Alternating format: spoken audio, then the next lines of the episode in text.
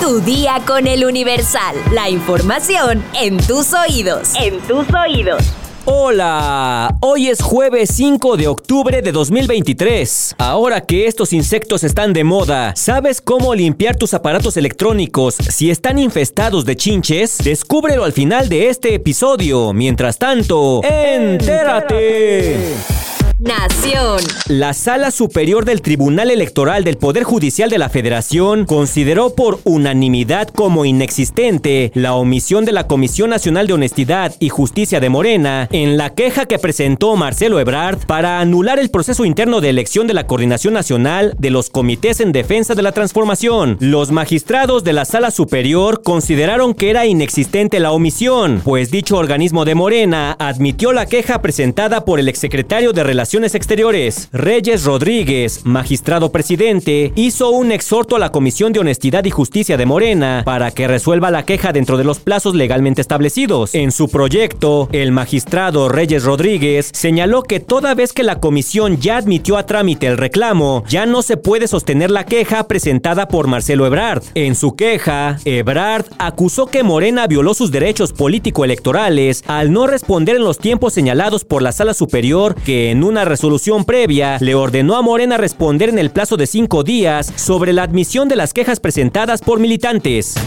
Luego de la polémica que desencadenó la visita del ufólogo y periodista Jaime Maussan al Congreso, donde habló sobre los ovnis y que se volvió tendencia y tema de conversación, el diputado de Morena, Sergio Gutiérrez Luna, anunció que planean una segunda audiencia pública para la regulación de fenómenos aéreos no identificados en la Cámara de Diputados. En su cuenta de la red social X, posteó una foto donde aparece junto a Maussan y aseguró que habrá sorpresas. Sergio Gutiérrez fue quien gestionó la primera audiencia ovni en la Cámara de Diputados, en donde el especialista exhibió restos de cuerpos no humanos. Tras esto, surgieron inconformidades por la oposición y analistas internacionales del tema, quienes también acudieron a San Lázaro y del Ministerio de Cultura de Perú, entidad de donde son originarios los restos que mostró Maussan. Luego de su exposición sobre la necesidad de la investigación de fenómenos aéreos anómalos no identificados, Maussan celebró que avanzamos en vanguardia mundial con la presentación de una iniciativa para dichos fenómenos en el Senado. Dicha iniciativa fue propuesta por el coordinador parlamentario Alejandro Armenta, a quien también le agradeció.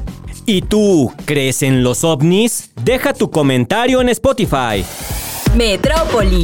La mañana de este miércoles 4 de octubre, un automóvil cayó dentro de un socavón en la alcaldía Tlalpan. De acuerdo con la demarcación, Operación Hidráulica y de Seguridad Local, junto con bomberos de la Ciudad de México, laboraron para rescatar el automóvil. En tanto, el sistema de aguas de la Ciudad de México se encontraba trabajando en la zona para atender los daños, pues se registró una fuga de drenaje y agua potable. Usuarios de redes sociales compartieron fotos y videos en los que se observó cómo medio coche estaba dentro de la tierra y la otra mitad estaba afuera. Por su parte, autoridades de la demarcación aseguraron que no hay lesionados. Hace apenas un mes, un enorme socavón se formó en carriles centrales de la avenida Monterrey en la colonia Roma Norte de la alcaldía Cuauhtémoc. Asimismo, en la colonia campestre Aragón de la alcaldía Gustavo Amadero también se han reportado gran número de socavones.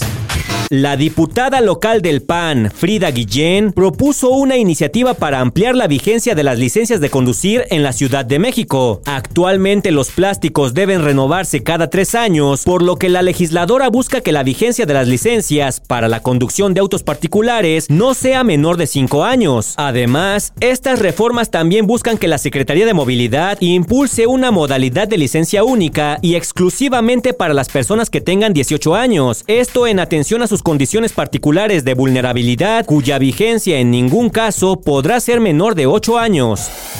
Estados. Cae el segundo implicado en la desaparición de cinco jóvenes en Lagos de Moreno, Jalisco. Celestino M. fue puesto a disposición ante el juez de control, quien determinará su situación jurídica.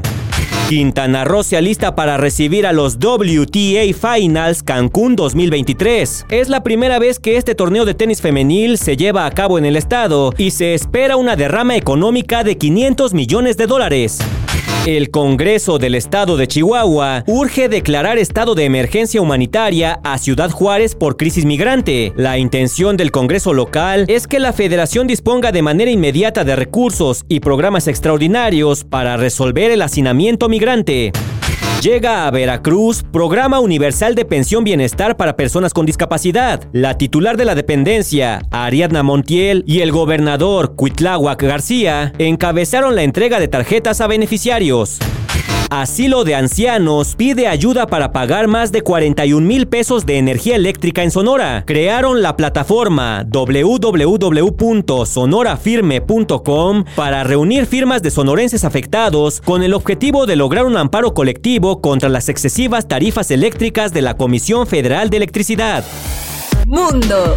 En Holyoke, Massachusetts, Estados Unidos, un bebé nació después de que su madre fuera baleada, pero no logró sobrevivir. Un tiroteo cobró la vida de un bebé que nació después de que su madre fuera una de las varias víctimas alcanzadas por disparos durante una pelea este miércoles en una calle del centro de la ciudad de Holyoke. La mujer embarazada recibió un disparo por la tarde mientras estaba sentada en un autobús público y fue trasladada a un hospital en estado crítico. Así lo dijo la oficina del fiscal del distrito de Hamden. El bebé, que nació y necesitaba servicios médicos para salvarle la vida, falleció trágicamente. Añadió, la policía respondió al tiroteo a las 12 de la tarde con 38 minutos y dijo que parecía que tres sospechosos masculinos estuvieron involucrados en un altercado antes de que se dispararan. Se cree que todos los sospechosos involucrados fueron identificados, trasladados a hospitales y están bajo custodia, según la oficina del fiscal de distrito. No se proporcionó más información sobre sus condiciones y los nombres de la mujer baleada y de las personas involucradas en el tiroteo no han sido revelados.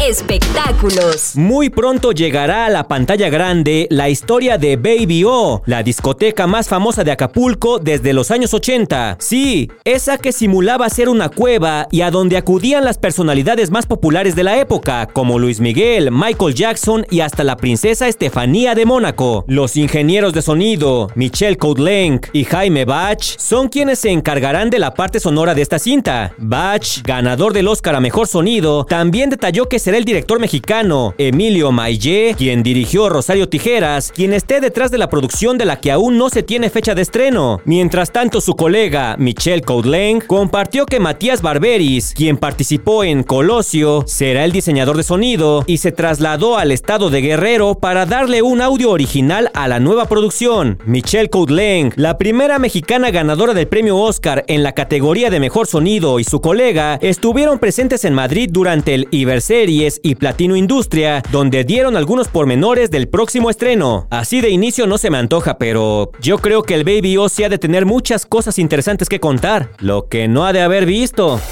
Los habitantes de la Ciudad de México están en pánico después de la supuesta plaga de chinches que hay en diferentes puntos de la capital. Ante tantos rumores, la población ahora tiene miedo de vivir una posible plaga. Sin embargo, algunos expertos han asegurado que estamos lejos de experimentar una situación como esta. Aún así es importante tomar precauciones y saber cómo actuar en caso de que se genere una plaga de chinches en nuestros hogares. Por eso aquí te diremos cómo puedes limpiar tus aparatos electrónicos si se infestan con chinches. Punto número 1. Desconecte el aparato de la corriente eléctrica para evitar peligros mientras limpias el dispositivo. Punto número 2. Primero inspecciona el aparato y si ves estos pequeños insectos, deberás limpiar en seco las áreas afectadas. Para esto utiliza un cepillo suave. Punto número 3. Es importante que a estos insectos los coloques en un traste grande para después eliminarlos con ayuda de un insecticida. Recuerda usar guantes y cubrebocas, además de seguir las instrucciones del fabricante. Punto 4. Una vez que hayas retirado y eliminado a los insectos, aplica un poco de insecticida en el aparato. Punto 5. Deja que el insecticida actúe por un tiempo en el dispositivo. Punto número 6. Limpia muy bien en donde haya grietas y ranuras, ya que ahí suelen almacenarse las chinches. Y punto número 7. Deja secar completamente el aparato antes de volver a conectarlo a la corriente eléctrica. Además, asegúrate que no haya ningún residuo de alcohol. Si quieres más información, consulta nuestra nuestra sección TechBit en eluniversal.com.mx.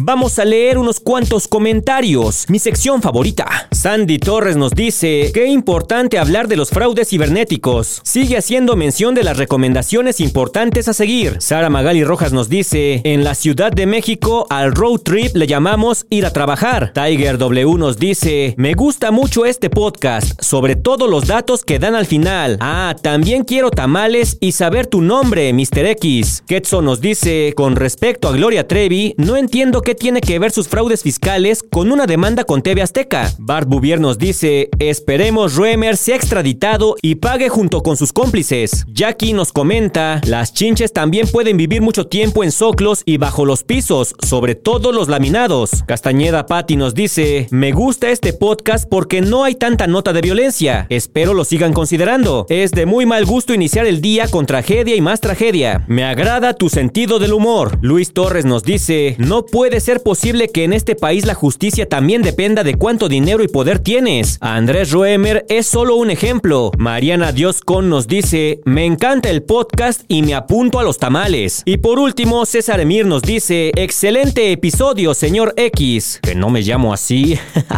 Manda un saludo para mis hijas, Andrea y Abril, que también te escuchan. Hola Andrea, hola Abril, qué bueno que ustedes también escuchan este podcast con su papá, que todos en familia estén bien informados. Espero que también lo compartan con todos sus amigos y ya saben que al compartirlo tienen que decir, ¡entérate!